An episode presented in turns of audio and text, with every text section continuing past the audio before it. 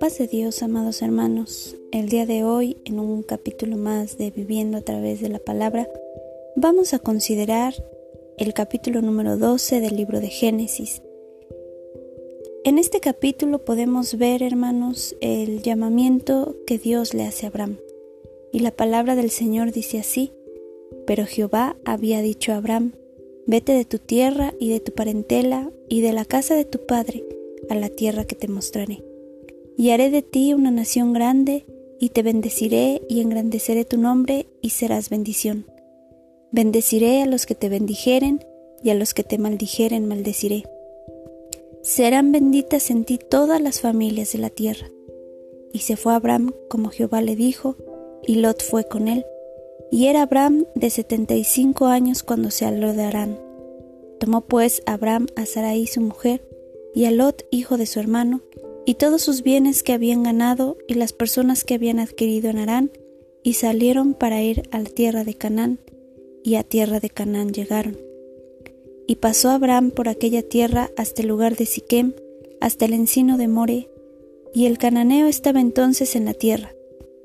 Y apareció Jehová a Abraham y le dijo, A tu descendencia daré esta tierra. Y edificó allí un altar a Jehová, quien le había aparecido. Luego se pasó de allí a un monte al oriente de Betel y plantó su tienda, teniendo a Betel al occidente y a Jai al oriente, y edificó allí altar a Jehová, e invocó el nombre de Jehová. Y Abraham partió de allí, caminando y yendo hacia el Nebec. Hermanos, podemos ver en este capítulo número 12 del Génesis cómo es que Dios ve a Abraham, cómo lo considera para que sea él servidor suyo y cómo es que lo llama. Y si usted ha leído la historia de Abraham, Abraham no era un hombre sensato, no era prudente, no era bueno al 100%, era un hombre como usted y como yo, con defectos, con fallas, pero también con virtudes. Y en este capítulo número 12 de Génesis, aún el Señor nos permite ver esta condición de Abraham, que aún él tenía esas fallas. Si usted termina de leer este capítulo 12, menciona cómo es que Abraham miente delante de Faraón para poder salvar su vida. Pero quiero llamar su atención, hermano, a esta primera parte de este capítulo, donde Dios llama a Abraham. Jehová va, desciende hasta donde está Abraham y le da una indicación. ¿Sabe qué es lo que hace diferente a Abraham a veces de nosotros? Dice la palabra de Dios que él obedeció, que él escuchó la voz de Dios y aún sobre todo esto, que él creyó a las promesas de Dios. Esto fue lo que Abraham le contó para ser llamado amigo de Dios. Y la indicación de Jehová Dios para Abraham decía, vete de tu tierra, vete de tu parentela, vete de la casa de tu padre a la tierra que te mostraré. Y cuando él haga eso, dice, yo te bendeciré, haré de ti una nación grande, y serás bendición para todas las familias. Hermano, la condición para que las promesas de Dios se cumplieran era número uno, Abraham tenía que obedecer a la voz de Dios. Y número dos, tenía que salir de la comodidad de su casa para poder alcanzar esas promesas.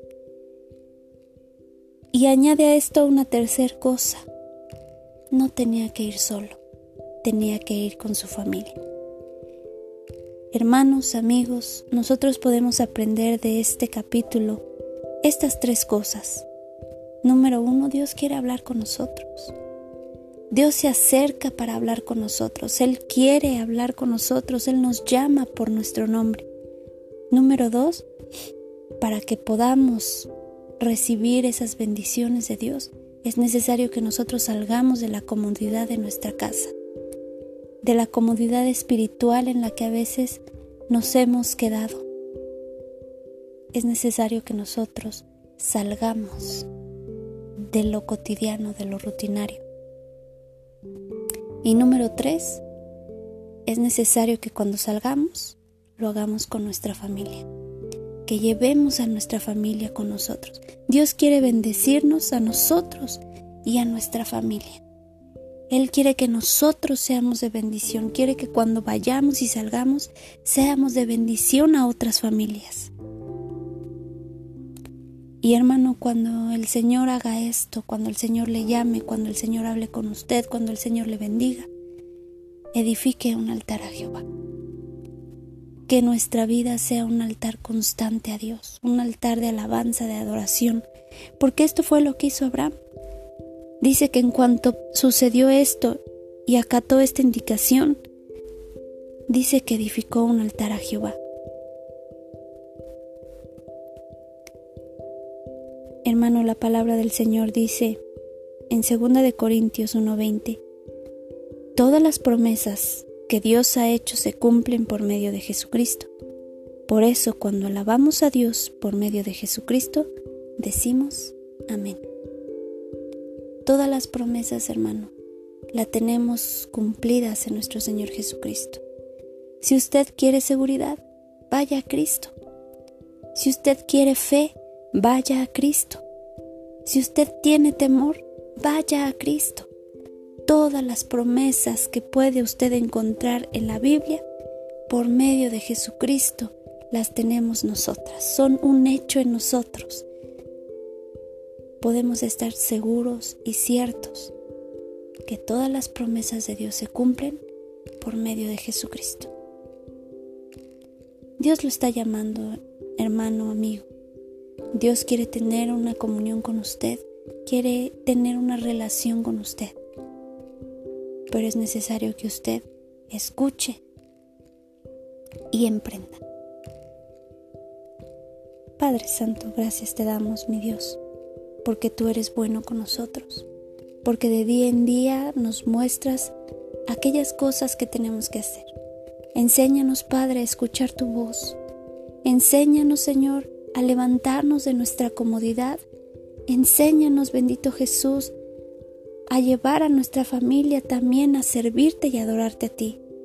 Pero sobre todas las cosas, oh Dios, enséñanos a tener para ti un corazón que te crea, un corazón que esté confiado y seguro en que tus promesas son reales y son verdaderas. Padre Santo, por medio de Jesucristo, es que nosotros podemos tener acceso a todas esas promesas y te ruego, Señor, que seas tú con cada uno de mis hermanos, que seas tú en cada una de nuestras familias, Señor, y que tú bendigas nuestro hogar, nuestra casa, Señor, con toda bendición de lo alto pero aún sobre todo esto, Señor, que podamos adorarte y alabarte a ti, porque solo tú eres digno. Gracias, Señor Jesús, gracias. En el nombre de, de tu Hijo amado, en el nombre precioso de Jesucristo, te damos gracias.